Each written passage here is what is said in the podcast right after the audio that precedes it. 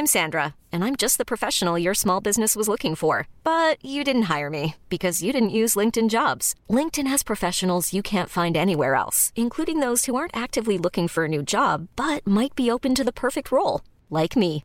In a given month, over 70% of LinkedIn users don't visit other leading job sites. So if you're not looking on LinkedIn, you'll miss out on great candidates like Sandra. Start hiring professionals like a professional. Post your free job on linkedin.com/achieve today. Many of us have those stubborn pounds that seem impossible to lose, no matter how good we eat or how hard we work out. My solution is PlushCare. PlushCare is a leading telehealth provider with doctors who are there for you day and night to partner with you in your weight loss journey. They can prescribe FDA-approved weight loss medications like Wagovi and Zepbound for those who qualify. Plus, they accept most insurance plans. To get started, visit plushcare.com slash weight loss. That's plushcare.com slash weight loss.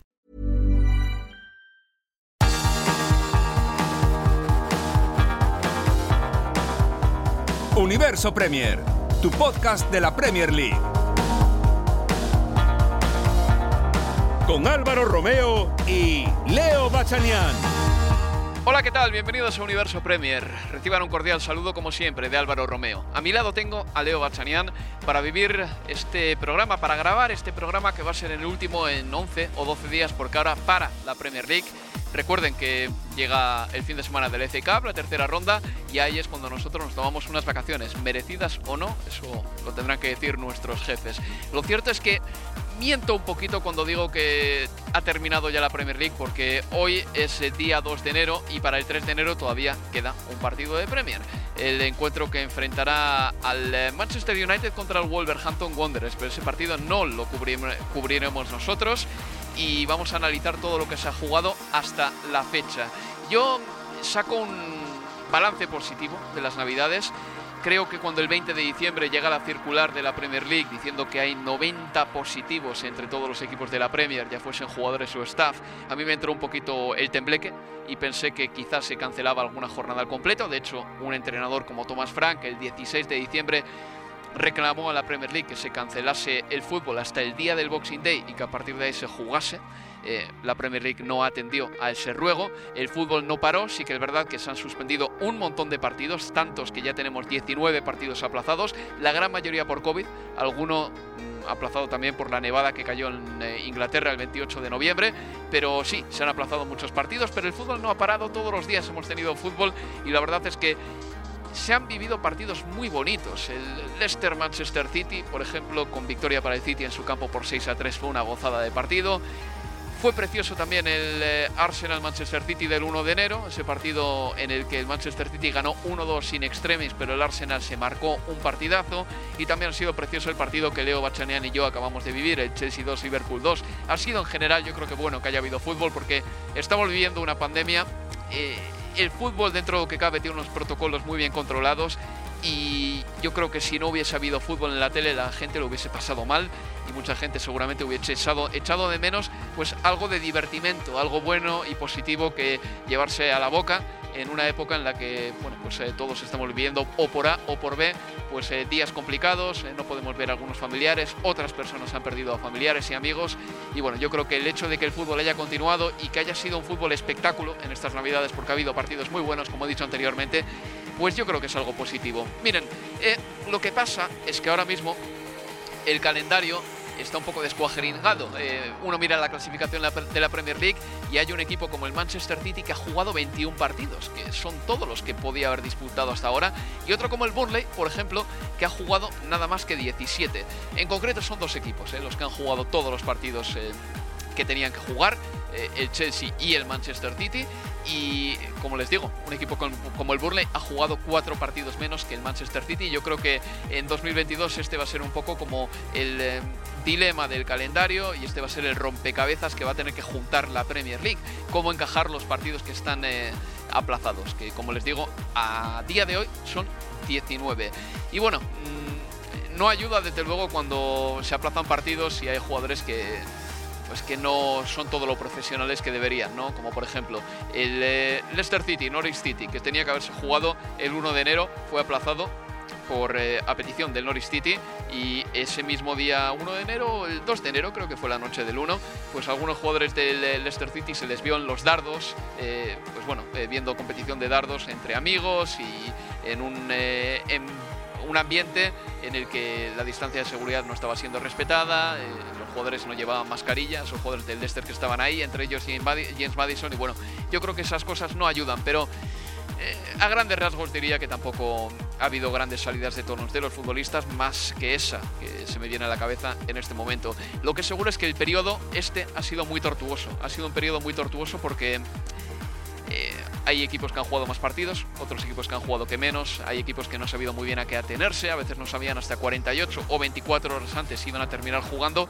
Y esto, bueno, pues ha dejado un calendario, como les he dicho, con un City o un Chelsea que han jugado 21 partidos, un Burnley que ha jugado nada más que 17 y ha sido pues un periodo en el que era muy difícil también pues planear un partido de fútbol, saber a qué atenerse. Equipos como el Liverpool o el Manchester United tuvieron que hacer limpia en el centro de entrenamiento, sobre todo el Manchester United tuvo que cerrar Ralph Rangic el campo de entrenamiento para que em, bueno, esa zona se desinfectase, los jugadores se recuperasen de COVID y como les digo, ha sido tan, tan tortuoso este periodo, cada vez ha sido bonito, que solo hay un equipo que haya conseguido las tres victorias en el periodo navideño y ha sido el Manchester City que ha conseguido tres victorias consecutivas. Eh, y solo hay uno que haya conseguido dos victorias seguidas, que ha sido el West Ham United. El resto, pues ha perdido, ha empatado, ha ganado, pero no ha conseguido encadenar una racha. Yo creo que esto es eh, un buen ejemplo de cómo está siendo este periodo en el que todos los equipos un poco juegan a salto de mata cuando les toca, cuando les dejan o cuando pueden. La clasificación ahora mismo queda con un Manchester City que se escapa un Manchester City que tiene una colecta de puntos muy importante para ser la jornada 21. Tiene 53 puntos. 10 puntos más que un Chelsea que ha jugado el mismo número de partidos. El Chelsea tiene 43 puntos y el Liverpool tiene 42 puntos, está a 11 del Manchester City, pero ha jugado un partido menos que el equipo de Pep Guardiola. El Arsenal ahora mismo es cuarto con 35 puntos y luego echaremos un vistazo más eh, a la tabla porque es verdad que hay equipos que tiene por debajo el Arsenal que han jugado menos partidos también como el Tottenham y el Manchester United y si ganasen lo que tienen pendiente, eh, escalarían posiciones y superarían al Arsenal en la clasificación. Aparte de todo esto, aparte de la tabla, también percibo una hostilidad contra los árbitros, sobre todo una hostilidad virtual online que yo no recordaba haber visto en Inglaterra, sobre todo a raíz de ese partido entre el Arsenal y el Manchester City, que tuvo polémica, sí, pero me parece que em, las faltas de respeto al colectivo arbitral están eh, pasándose de la raya en estos momentos. A mi lado, como les digo, tengo a Leo Bachanian para vivir este universo Premier. Hola Leo, ¿qué tal? ¿Qué tal? Muy buenas, Álvaro. Bueno, Leo, eh, imagino que de todo lo que he dicho en la introducción puedes estar de acuerdo y puedes discrepar con alguna cosa. Yo lo de la hostilidad arbitral sí que lo he notado online estos días, incluso por parte de periodistas a los que, bueno, eh, sigo y suelo leer, pues eh, que también se pasaron un poquito después del Arsenal Manchester City. Yo creo que en ese partido hubo decisiones que pudieron perjudicar al Arsenal, pero no ha habido robo ni nada por el estilo. No hay una agenda en contra del Arsenal a favor del Manchester City. Quiero desligarme de esas conspiraciones, pero me da un poco de pena también que eso llegue a Inglaterra. La, agenda en general es en busca de, de, la polémica, ¿no? Y siempre está la polémica por, por encima de, del juego. La puedo entender si querés en partidos como, como el de ayer, donde bueno, el, resultado obviamente termina siendo eh, de apenas un gol y en tiempo de descuento, y cuando hubo dos situaciones en algún punto similares y solo una se manejó de una forma y la otra de manera diferente. Me, refiero a la acción, por ejemplo, con el partido 0 a 0 entre Odegar y, y, Ederson, que no fue revisada en el bar, y la acción del penal a favor de, del Manchester City, que sí valió que mandaran al árbitro a que chequeara el monitor eh, así en el en el campo de juego por la acción de que finalmente cobraron falta de, Chaca sobre, sobre Bernardo, pero es en general ya una, una cuestión que, me parece viene de, hace un tiempo. Recuerdo, por ejemplo, cuando el Leicester venció 9 a 0 al, al Southampton. Y, parte del análisis que, se veía inmediatamente en televisión o en algunos medios o en las redes era si el quinto gol eh, tendría que haber sido convalidado o no. En un partido que terminó 9 a 0 se buscaba la polémica de uno de los goles en lugar de hablar del juego. Y creo que finalmente se termina exacerbando ahora en estos días. Sí es verdad y entiendo que parte de esa bronca con el colectivo arbitral tenga que ver con la con que no hay ¿no? un, estándar en la toma de, decisiones. Así como la Premier es súper discrecional para decirnos qué partido se suspende, se posterga y qué no, y no terminamos de entender por qué unos sí y por qué otros no, con las decisiones de los árbitros también nos preguntamos lo mismo, por qué algunas se revisan y otras no. Hacer, por ejemplo, yo estando ahí en, la cancha, no me parece penal ninguna de las dos. Pero sí entiendo la bronca de por qué se revisa una sí y por qué la otra no. Pero Leo, si yo le mando un email a la Premier League, en cuanto un árbitro toma una decisión, me contestan a la carrera y me dicen por qué ha tomado el árbitro esa decisión. ¿eh? Quiero decir que, porque el árbitro se comunica con, em, con los eh, que están en la sala del BOR y esos que están en la sala del BOR automáticamente se quedan con el titular de por qué el árbitro ha decidido que este gol suba al marcador, por qué esto ha sido penalti, por qué no. Si yo se lo pregunto a la Premier League, sí que existe esa transparencia y me lo dicen. ¿eh? Quiero decir que por ese lado, bueno, yo creo que están haciendo lo que tienen que hacer. Pero leí hace poco, hace como una semana, dos semanas, un artículo de un periodista muy bueno, aquí inglés, que se llama Daniel Storey, y decía que uno de los problemas que hay en Inglaterra ahora mismo es que desde que se ha implantado el VAR, se pone a dos árbitros de élite a arbitrar un mismo partido. Uno está en el campo, otro está en la sala del VAR, lo que significa que hay menos árbitros de élite arbitrando todos los partidos. Porque, claro, eh, eh, hay eh, cada partido importante requiere de dos árbitros, cada partido de élite, ¿de acuerdo? Entonces eso eh, tiene su efecto dominó en el resto de partidos y en el resto de divisiones. Es decir, el nivel del arbitraje está bajando en el resto de divisiones porque la Premier League se está llevando cada vez a más árbitros de élite, dos por partido cuando antes se llevaba únicamente uno.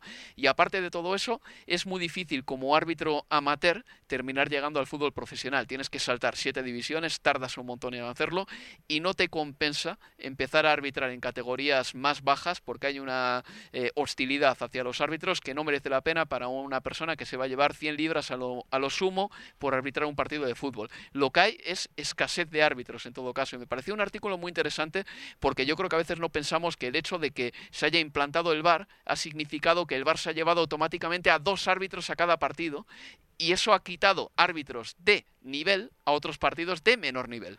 Sí, y además, por ejemplo, ayer que el que le tocó el referato de, del Arsenal City fue Stuart Atwell, que en general no le tocan esos partidos eh, gordos importantes de, la Premier, no está acostumbrado. Bueno, Anthony Taylor sí le tocó el Chelsea-Liverpool que terminó cerrando la, jornada, no cerrando la jornada, porque mañana lunes eh, van a jugar Manchester United ante el Wolverhampton, pero digo, le tocó uno de los grandes partidos, como el Chelsea-Liverpool, y en general uno esperaba un Michael Oliver, quizás por decir los nombres que estamos más acostumbrados, ¿no?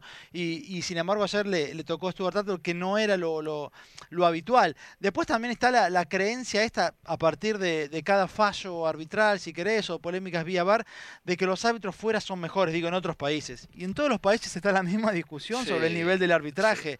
Digo, digo que en general, probablemente, salvo contadas eh, eh, excepciones, tampoco el nivel del arbitraje es bueno, prácticamente, o muy bueno. O no sé si es que no será bueno o muy bueno. No termina de conformar a nadie en las grandes, en las grandes ligas. Yo creo que de todas formas, a ver, yo lo siento por eso, porque es es muy difícil. Esa toma de decisiones en, eh, milésimas de, segundos es, es realmente muy, pero muy difícil. Y creo que también a veces no, no ayuda cuando eh, les dan a, decidir vía el monitor del, del bar con una toma cuando te ofrecen varias repeticiones de una forma, pero la que le muestran al árbitro termina siendo no la que terminas, la que terminan viendo mm. analistas o espectadores. Entonces, bueno, ahí también hay un montón de cosas que quizás estaría bueno que, que, siguieran el mismo nivel de estándar.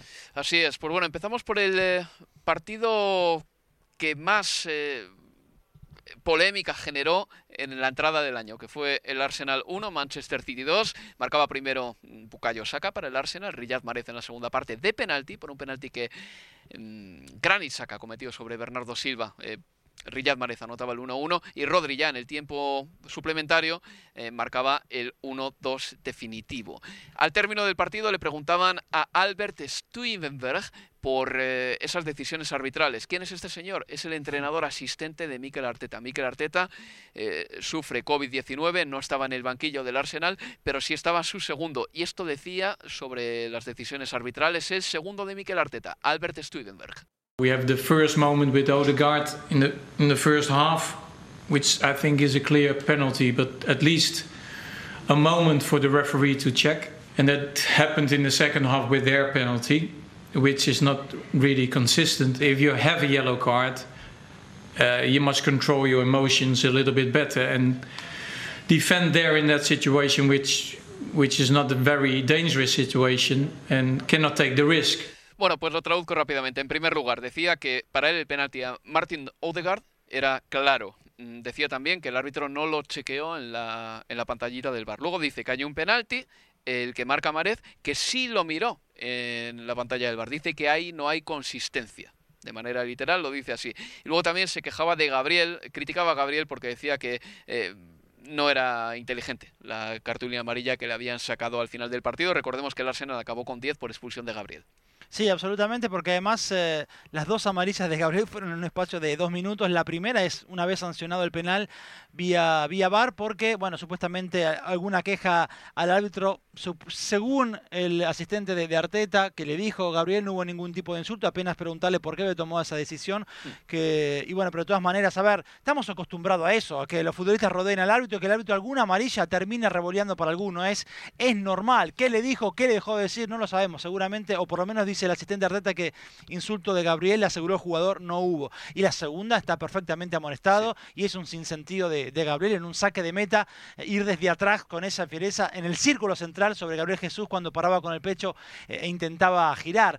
Es así donde esa misma juventud del Arsenal que en el desarrollo del partido me parece que es lo que eh, le quitó temor, que le puso, que le hizo jugar con una intensidad notable el encuentro ante el City, que lo dominó el primer tiempo al conjunto de Guardiola, que si hubiera estado más fino en la definición, sobre todo Martinelli, no solo la que tuvo antes de la expulsión de Gabriel, en la que está debajo del arco después de que eh, Nathan Ake salvara sobre la línea, sino que en el primer tiempo tuvo dos, una con un remate de fuera del área con el, con el interno de- del pie derecho que se va besando el ángulo izquierdo de, de Ederson y otra en la que hace un- una pilada fenomenal, uno contra uno, define de zurda y el balón pasa muy cerquita. En un primer tiempo del Arsenal que fue realmente muy bueno porque el gol de Bukayo Saka es precioso. sí. Con Una participación de Odegaard, ¿eh? Sí, con una recuperación de Ben White en su propio campo, en un anticipo sobre Gabriel Jesús. La jugada continu- continúa en, en Thomas, pasa por Odegaard y después de Tierney termina con ese pase adentro y la diagonal de saca para definir con la pierna zurda. Realmente fue un gol de una factura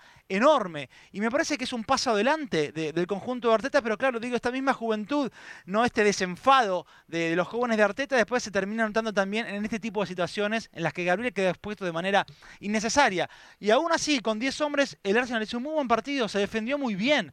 Eh, y es más, eh, Thomas y Gabriel Martinelli siguieron poniendo en algún, no en peligro, pero sí ofrecieron variantes a la hora de correr a la contra, aún con 10 hombres. Has abierto muchos melones, ¿eh? en Perdón, esta conversación. sí. No, no, no, pero vamos uno por uno. Martinelli es un tipo que tiene mucha autonomía. Al margen de cómo vaya el partido, es un futbolista que tú le das la pelota cerca de, de tu propio área, lejos del área rival, y Martinelli es capaz de transportar ese balón hasta el área rival él solito, como hizo en la primera parte en una ocasión que me recordó te voy a decir una cosa, la, la- la zancada me recordó a cualquier jugador rápido, vamos a decir Richarlison, por Sí. decir un compatriota suyo, ¿de acuerdo? Pero, ¿cómo cuando parece que va a perder el balón y finalmente te consigue escabullirse y filtrarse y sacar el disparo, me recordó a Lionel Messi en la Copa América 2007, cuando marcó un gol muy parecido, no me acuerdo contra quién, arrancando desde la izquierda, contra Colombia, creo recordar, que parece que va a perder un balón y al final se filtra y chuta. Eh, eso es muy típico de Lionel Messi joven, cuando parecía que la pelota se iba fuera y conseguía finalmente... eh, colarse por delante del central y sacar un disparito, un centro, algo por el estilo. Es un jugador muy interesante para el Arsenal. Martinelli está libre de lesiones, está encadenando titularidades también y es de esos futbolistas que gusta la grada del Emirates. Tú estuviste ayer, Leo, y notaste que había eh, ganas de que Martinelli recibiese cuero. Ahora que decirlo que futbolistas que le gustan a la grada, bueno, iba a ir a eso. Porque cuando, cuando recibía la pelota Martinelli y Bucayo saca esos dos, la gente se paraba. Sí. ¿Viste? Cuando hay expectativa de que algo puede suceder, Sí. cuando recibía en banda Bucayo Saca, que además lo tenía más cerca porque queda donde recibía en el primer tiempo es donde está más cerca de, de la posición donde están eh, los periodistas y las transmisiones de radio y televisión, la gente se paraba automáticamente. Y lo mismo sucedía con Martinelli de- del otro lado.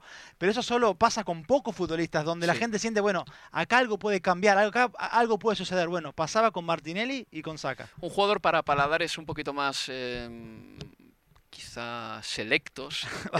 Mart- Odegaard, Martín sí. Odegaard, ¿verdad? Eh, es un jugador que está encadenando muchas acciones de peligro para el Arsenal, es un gran armador de juego. Mikel Arteta parece que ya ha encontrado por fin la manera de sacarle todo el jugo a este futbolista y está jugando muy bien también Martín Odegar, que además eh, está encontrando una asociación con Thomas Partey y es curioso porque son jugadores que no están jugando alineados ni mucho menos. Odegar juega por delante de él, pero Thomas Partey tiene una cualidad muy buena, Leo, que aparte de que está robando el balón bien con intensidad y todo, Thomas hace una cosa muy bien, dar ese pase vertical para romper una línea. Y cuando rompe esa línea, ¿a quién encuentra? A Martín Odegaard. Bueno, y quedó clarísimo en el gol. Y además esta cuestión de, estar visualizándolo antes de recibir, porque es inmediatamente, hacer cuando recibe de Ben White, eh, Thomas, es de primera el pase hacia adelante, pero ya lo había visto antes. Y obviamente también el posicionamiento de Odegaard para quedar ¿no? en esa línea vertical, sabiendo que su compañero seguramente una vez que tenga el balón lo va a buscar de primeras. ¿Qué le pareció lo de Rodri cuando marcó el gol? Eh, eh, se pudo montar un pitote importante, que, me La, que me perdonen la vulgaridad, pero sí. Ayer podríamos haber tenido en el Emirates un caso de los que sucedieron en Francia con hmm. Dimitri Payet cuando recibió un monedazo. Digo, faltó un poquito de puntería nada más, porque encendedores le tiraron, botellas de plástico, hasta rollos de, papel higiénico. ¿Quién va al campo con un rollo de papel sí, higiénico? Hasta un, hasta un pastel de carne, un meat pie. Que me lo den a mí. Pero, a ver, yo no me voy a horrorizar porque pasa en todos lados, Álvaro. Pero sí también creo que allí la responsabilidad también en parte es del futbolista. Porque Rodri tenía a su gente del otro lado. ¿eh? No es que tenía que correr toda la cancha como hizo en aquel momento a De Bayor para gritárselos en la cara a los hinchas de, del Arsenal cuando convirtió marcando para el City. Es que Rodri convirtió y la gente del City estaba detrás del arco donde él convirtió, en lugar que a la derecha hacia donde corrió al otro lado. ¿Qué mejor que ir a festejar un gol en el último minuto con tu gente que además viajó eh, desde muy temprano, eh, sabiendo que no hay muchos servicios de trenes por la cuestión de la pandemia, que no hay... Eh, entonces, andá a festejarlo con tu gente. Era obvio que iba a suceder eso también, pero es peligroso al mismo tiempo. Yo insisto, estuvimos a que hubiera un poquito más de puntería a estar hablando hoy de otra cosa, mucho más seria. Hizo una de Bayor. Sí. ¿Te acuerdas cuando corrió toda la grada para celebrarlo? Pero que él no tenía necesidad de correr toda la grada. La grada, los hinchas del City estaban a la izquierda de Rodri.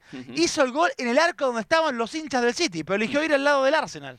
Bueno, pues eh, el Manchester City ganó su undécimo partido consecutivo. A ver, hay una cosita. Eh, el mes de diciembre ha sido fantástico para el Manchester City. Ha ganado 11 partidos seguidos en Premier League. Puede que haya pegado el City el demarraje definitivo para llevarse la Premier League. Esto lo confirmaremos conforme avancen las fechas, pero desde luego 11 eh, partidos seguidos es una racha muy, muy, muy, muy, pero que es muy significativa.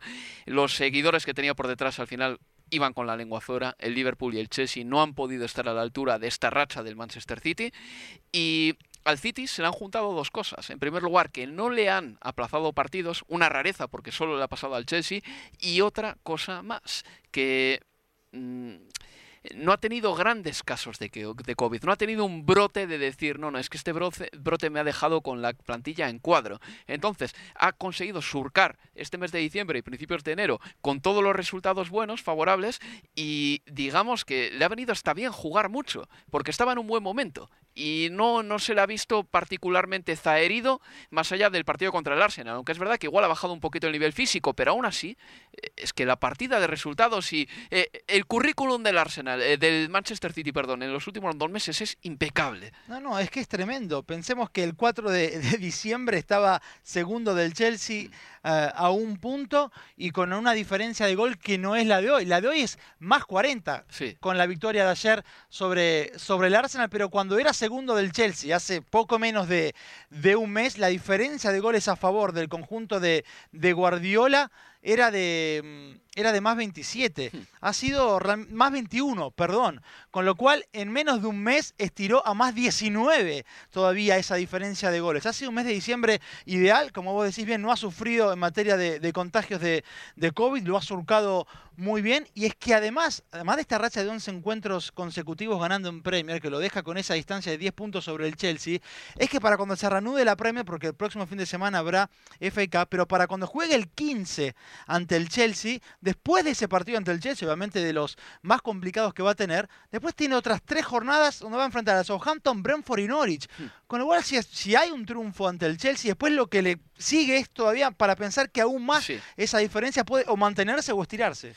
Es alucinante. Y una preguntita más. Gabriel Jesús mm, hizo un partido en el que volvió a participar de la victoria del Manchester City. Yo creo que es un futbolista que aporta muchas cosas, pero por lo que sea no, no está marcando todos los goles que uno pensaba que podía marcar. Acaba contrato en 2023. ¿Qué hay que hacer con Gabriel Jesús exactamente?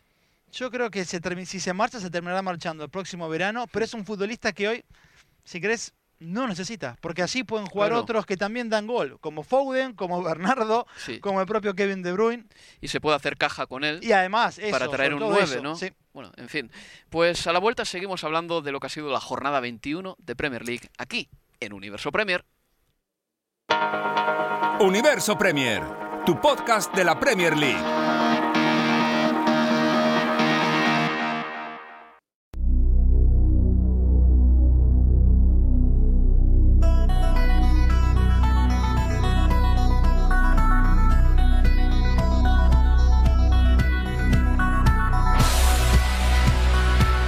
En Universo Premier. La jornada 21 nos regaló un partido precioso. El 2 de enero, en Stamford Bridge, el Chelsea y el Liverpool empataron a 2. Fue un encuentro en el que la primera parte nos regaló cuatro goles, en la segunda mitad ya no hubo más tantos. Eh, a ese partido llegaban tanto Chelsea como Liverpool, diría que con la obligación de ganar, porque si no, bueno, el Manchester City se les escapaba a los dos. Terminó el partido en empate, como les he dicho antes, el Chelsea está ahora mismo a 10 puntos del City, el Liverpool está a 11 puntos del Manchester City, pero Leo Bachanian, es que nos lo hemos pasado genial y yo creo que ni Liverpool ni Chelsea tienen nada que reprocharse. Por cierto, en la previa del partido se supo que Romelu Lukaku quedaba fuera de la convocatoria. Vamos a hablar de todos el primero, pero en primer lugar, Leo, dame una impresión general de ese partidazo, por favor. Es que realmente fue eso, ¿no? Un partidazo. Me parece que esta cuestión de que llegaban ambos, uno el Chelsea a 11 y el otro el Liverpool a 12 puntos, eh, hizo desde el arranque un partido en el que ambos sabían que la necesidad era llevarse los tres puntos, de que el empate en materia de perseguir al City no les valía a ninguno de los dos y creo que a partir de ahí también, ¿no? Se vio esa urgencia y esa intensidad disparada por esto, por la distancia que hay o que había antes del encuentro respecto de, del Chelsea. Yo creo que eso los empujó a ambos conjuntos a, a- estirarse lo más, eh, lo más que pudieran en busca de los tres puntos. Por eso quizás acostumbrados más que estamos a un eh, Chelsea que sabe abroquelarse un poquito más, esta vez lo vimos mucho más estirado. Yo creo que por esa urgencia de saber que había que ganar o ganar. Fíjate lo intenso que fue, que ya a los 10 segundos o 15 teníamos una polémica, ¿no? Con la amonestación de, Sí. de, de Mané, que para mí debe haber sido roja. Pero no para ti únicamente. César Azpilicueta, que ha sido el receptor de Sí. ese golpetazo con el antebrazo, con el codo, ya que vamos al microscopio, pero ha sido un golpetazo con un hueso contra la cara. César Azpilicueta ha dicho que era roja. Y Tomás Tuchel también ha dicho que era roja. Y lo cierto es que Sadio Mané, el hombre que ha podido ser expulsado nada más empezar el partido, lo cual hubiese evidentemente arrojado muchísimas más llamas eh, sobre esta jornada en la que los árbitros están en el punto de mira. Sí, pero lo hubieran criticado menos que si lo hubiera expulsado de que lo que ocurre ahora, que fue amonestación cuando es una jugada clara de roja, porque Claro. no importa si a los 10 segundos. Si era para roja, era para roja y no hay polémica ya, por más que sea a los 10 segundos. El árbitro tiene que estar por encima de eso. Eso, por Del eso. mismo modo que tiene que estar por encima de, de lo que pasó en el pasado. Porque, por ejemplo, eh, y vuelvo al partido del Arsenal-Manchester City, brevemente. Eh, imagínate que el árbitro, por cualquier situación, Stuart Atwell, en ese partido, hubiese aplicado con el penalti a Bernardo Silva la ley de la compensación. Es decir, como no le he dado un penalti, un posible penalti a Martino de Garantes, eh, tampoco se lo tengo que dar al Manchester City aquí. Cometería un error. El árbitro tiene que arbitrar siempre el presente y olvidarse de lo que pasa. Por eso cuando se dice lo de el árbitro eh, ha aplicado la ley de la compensación, aquí no sé si en Argentina decís eso, Se pero en usa, España sí, sí. sí, sí, sí. Me parece que, que hayamos integrado eso como algo normal es algo horrible, porque el árbitro tiene que arbitrar siempre lo que pasa en presente del indicativo y olvidarse de lo que ha pitado antes. Pero bueno, volviendo al partido del eh, Chelsea contra el Liverpool, seguramente era expulsión a Sadio Mané, la Pilicueta piensa que sí, Thomas Tuchel piensa que también, pero luego en la primera parte hemos visto un ritmo frenético, hemos visto una primera mitad en la que por lo menos ha habido tres goles buenísimos, pero eh, yo no sé con cuál quedarme, si con el de Salah o con el de Mateo Kovacic. Recordamos, marcaba primero Sadio Mané, el 0-2 lo hacía Mohamed Salah, me cuentas ahora cómo ha sido el gol. El 1-2 Mateo Kovacic, este tanto me ha encantado. Y el 2-2 Christian Pulisic. Yo creo que te vas te estás inclinando más aparte por lo que fue la transmisión por el de Kovacic, pero no sé, este o no, me equivoco. Sa- Pero ¿sabes por qué? Porque, Leo, eh, que más que menos todos hemos jugado un poquito a fútbol, ¿no? Eh, dar una volea no es fácil. Dar una volea dando pasos hacia atrás, eh, sin tiempo realmente para armar la pierna, es complicadísimo. Que la gente vea el gol de Mateo Kovacic y que lo vea. Aparte de cómo ha entrado el balón, que ha trazado una trayectoria preciosa, ha pegado en el palo, ha, besado las redes. Parecía por un momento que se iba a anular el gol, porque Rudiger estaba como medio colado por ahí, pero no ha, no ha eclipsado la visión al portero. Lo difícil de ese gol es dar una, una volea dando pasos hacia atrás, porque varias de las mejores voleas que has visto en Premier League, como por ejemplo la de Rooney con 17 años, la pega corriendo hacia adelante, pero dar una volea así, que es muy vistosa, técnicamente es mucho más fácil que dar una volea dando pasos hacia atrás. Me pareció complicadísimo el gol de Kovacic. Sí, porque un pasito de los que estás dando hacia atrás, que es más largo de lo que te pedía la distancia con la pelota, y cuando estirás el pie hacia adelante, o le pifiás o le dejás ahí cortita y no sale como quería. Sí, tenía una complejidad técnica muy, muy grande. Fue un verdadero golazo. Y el de Sala, bueno, también en ese uno contra uno a, pobre Marcos Alonso, en una acción en la que eh, Sala, inteligente, lo saca al costado a Rudiger, toca hacia atrás.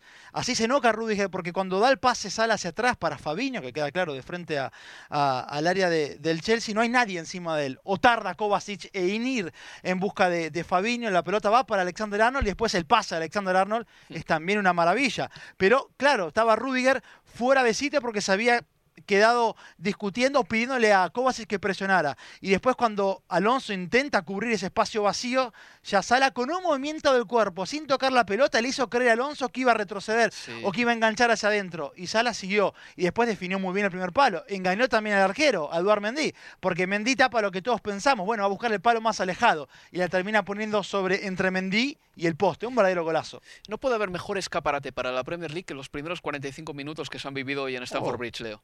Yo creo que eh, en partidos como, en primer tiempo como el de hoy, o el partido entre Liverpool, Tottenham y Liverpool, que también fue un partidazo y también terminó 2 a 2, yo creo que ahí la Premier eh, se debe plantear, ¿por qué no pedimos un poquito más para renovar los contratos de televisión ¿no? al extranjero o mismo los, eh, los contratos de, domésticos de, la Premier? Porque realmente es ahí donde partidos como estos te muestran que hoy por hoy está un pasito por encima de todo, sinceramente. Una pregunta, en la segunda parte, Leo, ¿Tú crees que Jürgen Klopp ha acertado con los cambios? Porque me da la impresión de que no. Eh, creo que... Klopp desde la casa, diciendo la linda. Ah, vale, bueno, sí, bueno, sí, vale, claro, pero quiero pensar que los cambios los hace Klopp, ¿no? Y lo mismo pensás con Arteta, sí, bueno, que están en comunicación, está claro, no es que estás en casa sin... Eh, vale, bien, me, ha salido casi por defecto decir pero entiendo, en, el, banquillo de Liverpool estaba eh, Pepín Linder, se llama. Pero no sé cuánta autonomía hubo así, lo mismo hacer con el partido del Arsenal-Manchester City. Pero es que le ha quitado a Sadio Mané cuando el partido iba 2 a 2 todavía y Sadio Mané se va a ir ahora con la selección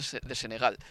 Jürgen Klopp no tiene que pensar, oh, no quiero que Sadio Mané llegue cansado a la concentración con su país. Jürgen Klopp tiene un minuto claro, para el partido, era el minuto 89 Sadio Mané. Es mejor quedarte con Sadio Mané en el campo en el minuto 89 porque puede cazar una ocasión de gol por aquí o por allá, que sacar a un jugador que no tiene tanto gol como él. Yo creo que tuvo que ver con que los tres o cuatro minutos previos al cambio de Curtis Jones, que termina siendo el último por, eh, por Sadio Mané, hmm parecía que el Chelsea estaba terminando algo mejor el partido. Había ingresado Hudson Odoy, mm. continuaba el Pulisic en esa posición, por lo menos extraña para mí. Por ahí algún otro me puede decir que escucha el podcast. No, pero ya Tuchel lo utilizó en algún momento. Yo la primera vez que lo veía jugando como carrilero por derecha Pulisic, bueno, Hudson Odoy ingresó para jugar en lugar de Havertz mal partido de, de Havers, pero al margen de, eso, en los minutos previos a ese cambio de, de Mané, yo podía pensar, si me preguntabas, bueno, ¿a quién ves para marcar el tercero? Lo veía más firme al conjunto de, de Tuchel, mm. y de hecho estaba la grada algo más encendida porque había habido unos acercamientos, no chances o oportunidades de gol clara, pero sí acercamientos de, del Chelsea, y yo creo que allí Klopp vía Linders habrá pensado, bueno, basta, el punto al final de cuentas eh, nos, eh, nos, termina cerrando mucho más. Y de hecho los, los dos cambios anteriores también es Keita y, y, Chamberlain, Chamberlain. Y bueno, después ya el de, el de Jones que estamos hablando por, por Mané, casi que diciendo, bueno, que esto se termina así como está. Han terminado el partido con un delantero, cosa impropia en el Liverpool, sí. En, un Liverpool que, por cierto, ha sido portero Kelleher. Mm, y ha estado bien. sí, muy bien, muy bien. Diría que ha estado bastante bien. En definitiva, que antes del partido ha habido polémica. Ha habido polémica porque Romelu Lukaku dijo esto a Sky Italia hace tres semanas y bueno, esta semana sus declaraciones han tenido eco en Inglaterra porque también Sky Italia ha tardado cierto tiempo en eh, publicarlas. Allora, fisicamente devo dire che sto bene. Um, Habla Romelu Lukaku a Sky Italia. La música no la he puesto yo, la pone Sky Italia. No sé por qué hacen esto, pero bueno. Dice Romelu Lukaku que físicamente está bien, solo que no está contento con la situación. Es normal. El míster ha decidido jugar de otro modo y tengo que seguir siendo profesional. No estoy contento con la situación, pero soy un trabajador y no debo rendirme. Hemos hecho un corte, ha acabado la música, continúa Romelu Lukaku. Ahora es el momento de hablar. Llevo al Inter en el corazón y espero poder volver a jugar en el Inter. Estoy enamorado de Italia. Esto dice en referencia a cómo se despidió del Inter. Y este es un mensaje a los aficionados interistas. En primer lugar, me gustaría pedir perdón a los aficionados del Inter porque pienso que debería haberme marchado de otra manera. Tenía que haber hablado primero con vosotros porque lo que habéis hecho por mí y por mi familia, mi madre y mi hijo es algo que se quedará conmigo para siempre. Espero de corazón volver al Inter, no al final de mi carrera, sino a un buen nivel para poder ganar más. Thomas Tuchel ha dicho que ha dejado a Romelu Lukaku fuera de la convocatoria para protegerle. Ha dicho la polémica, abro comillas, era demasiado grande, era demasiado ruidosa, tenía que proteger la preparación del partido y sí, he hablado con él sobre esto. Cierro comillas. El tema Romelu Lukaku es este. ¿Cuál es tu veredicto sobre él? A ver, en principio repito algo que, dijo durante la transmisión, valoro que los futbolistas realmente cuenten lo, que sienten, lo, lo, que les pasa. Obviamente eh, el momento en el que se muestra la entrevista, esto lo excede a Lukaku, él la dio hace tres semanas y, la entrevista, bueno, cae en un momento además donde ya hace tres semanas el momento del Chelsea tampoco era eh, el mejor, pero tres semanas después, en este diciembre complicado o comienzo de 2022, es aún peor de lo que estaba para cuando Romero Lukaku dio eh, esa entrevista, ¿no? Y, termina impactando por eso en la preparación de un partido tan importante y la decisión de Tuchel de, de, dejarlo fuera. Ahora bien, también eh, entiendo, así como valoro que el futbolista se exprese, realmente diga lo que le parece, lo que siente, tanto que hablamos de, de futbolistas que responden siempre con el cassette, por una vez que alguien cuenta lo que, lo, lo que siente y el amor que siente por una ciudad y por un club, sí. O, o tanto, Leo, y permíteme meter la cuña aquí, tantos gestores de imagen y de redes sociales que estandarizan el mensaje hasta hacerlo plano, aburrido, taciturno, tedioso y totalmente indigerible. Por eso, en parte de la polémica con Lukaku y de la bronca, se repetía mucho algo que, si lo pensás bien, bueno, te habla mucho del fútbol moderno, pero que al mismo tiempo no tiene demasiado, no sé si tiene sentido o no, pero que es una de las cosas que yo nunca termino de, de, de estar de, de acordar el 100%. Esto de la entrevista no fue autorizada por el Manchester, por el, por el Chelsea. Se repetía todo el tiempo. No fue autorizada, porque así viven estos futbolistas. Mm. No pueden hacer nada sin tener la autorización del club. Y al final vos pensás, pero ¿por qué le tiene que preguntar el Romero Lukaku al Chelsea si quiere darle un mensaje a la gente con la que compartió dos años que para él fueron hermosos para él y su familia? Y en la que siente que no se despidió de la misma, de la manera que él quería que debía haberlo hecho. Porque el mensaje o la, la idea de la entrevista era esa en particular. Después, claro, bueno, le preguntan por su momento en el Chelsea y él no estaba conforme, eh, critica así el sistema de, de Tuchel, que no era o que lo había cambiado respecto de cuando él llegó. Y, claro, y eso y lo que termina haciendo mucho ruido es quiero volver, pero quiero volver cuando esté todavía ah, para dar el máximo nivel. Y, ahí es ahí donde entiendo la, bronca del hincha del Chelsea, porque creo que bueno, ese mensaje es me quiero ir ya. Lo que pasa es que en el Chelsea, en el seno del club, no tenían ningún no tenían esta percepción para nada. Esto es lo que ha pillado desconcertado a Thomas Tuchel, el hecho de que de repente salgan estas declaraciones de Romelu Lukaku en las que digamos que da pistas sobre un posible mm, desencanto con su presencia en el Chelsea, pistas que quizá no tienen que ser exactamente un desencanto, sino más bien pues eh, que no estoy tan bien como estaba en Italia o que me estoy adaptando, pero bueno, en el Chelsea no tenían siquiera la mínima sospecha de que Romelu Lukaku estuviese sintiéndose así. Esto es lo que ha pillado perplejo a Thomas Tuchel y fuera de juego también al técnico alemán. Eh, lo que está claro es que Romelu Lukaku tiene amor por Italia y lo que está claro también es que, y una cosa que me parece interesante porque ya tiene más que ver con el análisis futbolístico, es que Romelu Lukaku dice que se ha llevado una preparación física que se la lleva para toda la vida. ¿Cómo les tiene que poner los jugadores Antonio Conte? Absolutamente, bueno, ¿no? Eh, y yo creo que por eso la buena noticia para el Tottenham y que ya la están disfrutando es eso, de tener un entrenador como él, pero es verdad que que hable tan bien de lo que fue sus dos años en materia de preparación física, psíquica también, mm. en cómo cambió su, alimentación eh, en Italia y todo de la mano de, Conte, que lo tuvo dos temporadas, en una no pudieron ganar la Serie A, en la segunda sí lo hicieron y bueno, eh, es realmente y de hecho, bueno, Lukaku también lo que dice es de no ser porque el Inter no accedió a lo que él pedía para la renovación de su contrato, eso hubiera quedado. Ahí también creo que también la bronca de al final pagamos tanto y este chico no quería venir. La realidad también es parte también de, ahí, de, cierta bronca. Por cierto, tiene mucho mérito estar a tope físicamente en Italia con la gastronomía que tiene ese país, el Leo, porque creo que se come,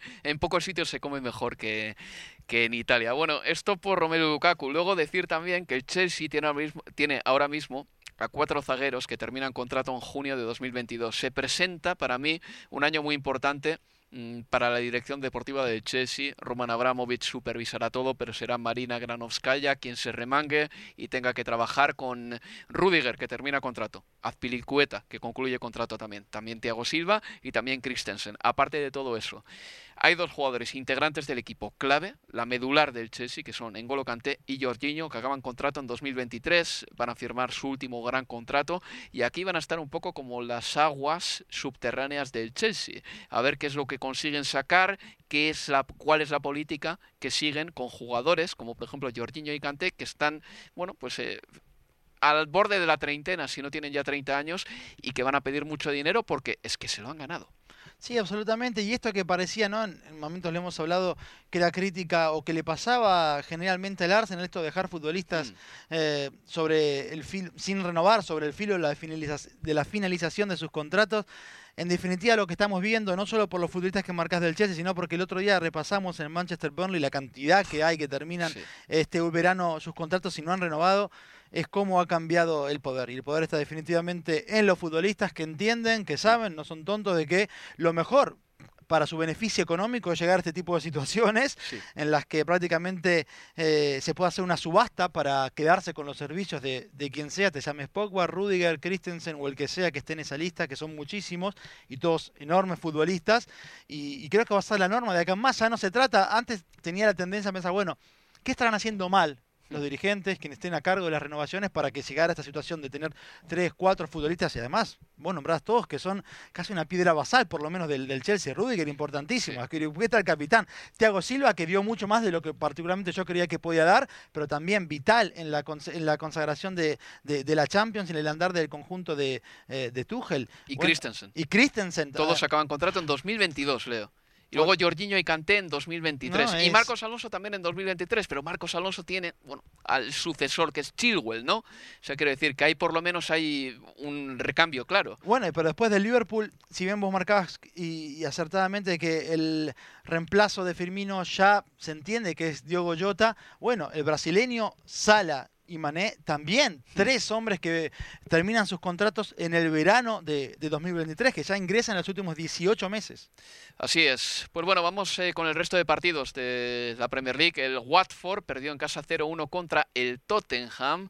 Eh, no nos esperábamos eh, una victoria del Tottenham in extremis, pero en el gol de Davinson Sánchez, Son mete un balón que es medio gol, Leo. Ese saque de falta potentísimo al núcleo del área, pequeña, con que Davinson tocase con un cabello el balón iba a entrar en la portería seguro. Sí, muchísima. Hmm. Le dio eh, violencia, rosca exacta y el salto también de, de Davinson Sánchez fue en el momento justo, en el minuto 96. Es el, fue el gol del Tottenham más... Eh, eh, que más tarde llegó, más tardío en, eh, en, la Premier para, para ellos, el de Davinson Sánchez. Bueno, así como ante el Southampton, eh, el Tottenham mereció un poquito más que el empate, terminó eso. De hecho, Conte habló de una oportunidad perdida entre semana por no llevarse los tres puntos. Dos goles anulados también vía VAR, uno a Harry Winks, otro a, a Harry Kane, en un partido que había hecho méritos para ganarlo.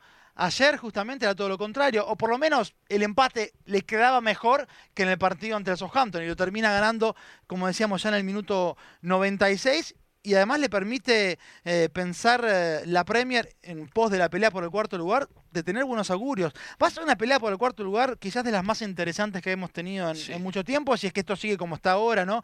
Porque hablamos del Tottenham que tiene 33 puntos, pero hasta 3 partidos menos, o por lo menos dos menos que, que el Arsenal, que tiene 20 y lo tiene apenas dos puntos de distancia. La llegada de Conte yo creo que ha cambiado la pelea por la cuarta plaza por completo, porque hace un mes y medio yo creo que podíamos decir, el Tottenham parece que no va a terminar cuarto, parece que va a ser el Manchester United, y ahora de repente yo miro la clasificación y digo, el Arsenal está bien, el Tottenham está en crecida, el Manchester United todavía no está mostrando ningún tipo de crecimiento, ni mejora, ni seña de identidad con Ralph Rangis. Yo te decía después del Manchester United Burnley que el Manchester United hizo un partido de lo más vintage que uno puede recordar, en el sentido de ser un partido un poco antiguo, eh, con balones desde las bandas, centros laterales, eh, un Burnley que jugaba igual. Ya te digo, el toque de Rangic no lo notó, el toque de Conte, que es un entrenador de élite entre los cinco mejores del mundo sin ningún género de dudas, se percibe ya en el Tottenham y para mí la llegada de Conte ha sido, como se dice en inglés, un game changer. Ha cambiado la pelea por la cuarta plaza seguro. Sí, y además eh, en un plante bueno, Conte que en, antes del partido con el, con el Watford dejó dudas de manera en cómo se manifestó de si Vélez va a ser parte sustancial, mm. por ejemplo, de, de sus planes. Por, fue por el contrario, mucho más determinante respecto a Harry Winks, a quien eh, elogió y que dijo que sí, que se queda y que cuenta con él y que está muy contento con lo que viene haciendo. Bueno, hacerlo Chelsea, volvió a jugar, no jugaba desde el 30 de, noviembre, si no me equivoco, ante el Manchester United cuando fue, eh, y lo dirigía en uno, y jugó desde el arranque, bueno, jugó unos minutos ayer, pero veremos si es que a partir de ahora comienza a tener algo más de, presencia el argentino. En defensa vuelve a repetir, o está repitiendo siempre desde su llegada, tres hombres. Davinson Sánchez, Eric Dyer, que es el líder de esa defensa de tres, y Ben Davis.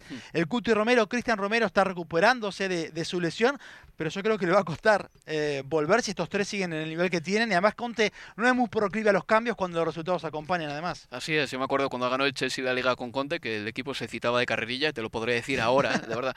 Everton 2, Brighton 3. Cuidadito con el Everton, ¿eh? que se está metiendo en un problema. Vamos a ver el futuro de Rafa Benítez, ¿de acuerdo? Mm, falla, es verdad, un penalti Calvert Lewin en ese partido, pero marca un compatriota tuyo, además de Boca, eh, McAllister, dos golitos en ese partido. El segundo de ellos un golazo. Para el Everton ha marcado Anthony Gordon también dos goles y solo tiene 20 años, así que es un jugador que habrá que seguir un poquito. Un eh, futbolista que está haciéndolo muy bien en esta primera mitad de la temporada. Es la primera victoria del Brighton en Goodison Park en toda la historia, entre todas las competiciones, y el Everton ha concedido ya nueve goles a balón parado. Es decir, es el tercer equipo de la Premier League que más tantos concede a balón parado. Y a Rafa Benítez hace tiempo le teníamos por un maestro en este tipo de jugadas de estrategia. Este Everton hace aguas. Sí, absolutamente. Y, hace agua las ilusiones de, sus hinchas. Está decimoquinto, 19 puntos, el conjunto de, Rafa Benítez, que vuelta, se, se vuelve a poner el entrenador en, en aguas eh, turbulentas. Realmente, si, si guías por la reacción de, de los hinchas, hay muchos, una gran mayoría que, que lo quieren fuera. El problema es que, bueno, ante un mercado invernal, no sé si es el mejor momento para, para tomar ese tipo de, de, decisiones, pero está difícil para, para Rafa Benítez en, en, en Goodison Park. Now Rice charging forward in towards Lanzini. Lanzini with the left foot shot. Oh, outstanding goal from Manuel Lanzini. It's a second for West Ham, and it's one of the highest quality. Declan Rice with a buccaneering run into Lanzini, and he hammered the ball high beyond Gaita, and it's Palace nil. Lo que escuchan de fondo es uno de los goles de ese partido que terminó con victoria para el West Ham United por 2 a 3 en el campo del Crystal Palace con un gol de Manu Lanzini oh. que me encantó Leo porque después de la croquetita que hace la pega de primeras de volea casi a la escuadra, precioso el gol de tu compatriota. ¿eh? Que siempre que marca además hace golazos, ¿eh? al Tottenham eh, en ese partido que terminó 3 a 3 cuando era Mourinho el entrenador, eh, hace poquito al City en la derrota 2 a 1 pero que, y en tiempo de descuento, pero que también la colgó del ángulo derecho de, de, de Ederson. Segundo partido consecutivo con triunfo para el conjunto de, David Moss, que venía de ganarle 1-4 al Watford, ayer también ganando de visitante en, en Park y vuelve a acomodarse allí. Está apenas un punto por debajo del Arsenal en la quinta plaza. Y otros resultados de la jornada, el Brentford le ganó 2-1 al Aston Villa, con remontada además del equipo de Thomas Frank. El Leeds United le ganó 3-1 al Burnley, así como el Manchester United y el Burnley parecían dos equipos similares, solo que uno tenía más eh, llamaradas arriba que el otro, el Leeds United ha pegado un repaso al Burley muy importante, lo necesitaba el equipo de Marcelo Bielsa y esto ha sido todo realmente en esta jornada para el eh, día de mañana, para el lunes queda ese partido entre el Manchester United y el Wolverhampton Wanderers y después vendrá la FA Cup y después vendrá más fútbol y después empezarán a reprogramar los partidos y después me pegaré un tiro Leo y tú también porque no sabremos ni por dónde nos da el aire, pero bueno, ha sido un placer estar contigo en 2021 y 2022 ha empezado muy bien. Te deseo lo mejor para este año. Lo mismo, feliz año y un placer nuevamente estar aquí en eh, Universo Premier. Pues ha sido un placer estar con todos ustedes y recuerden que volveremos dentro de 10 días con Universo Premier y ya con la jornada 22 de Premier League. Entre medias, la FA Cup. Si pueden, síganla porque es la competición más vieja del mundo y es una competición preciosa, de verdad. Un abrazo de Álvaro Romeo desde Londres, me despido y que tengan un buen día de Reyes si es que lo celebran. Adiós amigos, adiós. Universo Premier, tu podcast de la Premier League.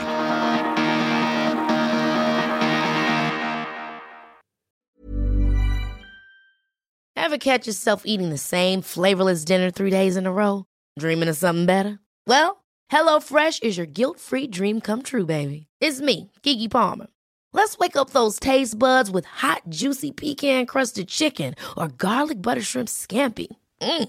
Hello Fresh. Stop dreaming of all the delicious possibilities and dig in at HelloFresh.com. Let's get this dinner party started.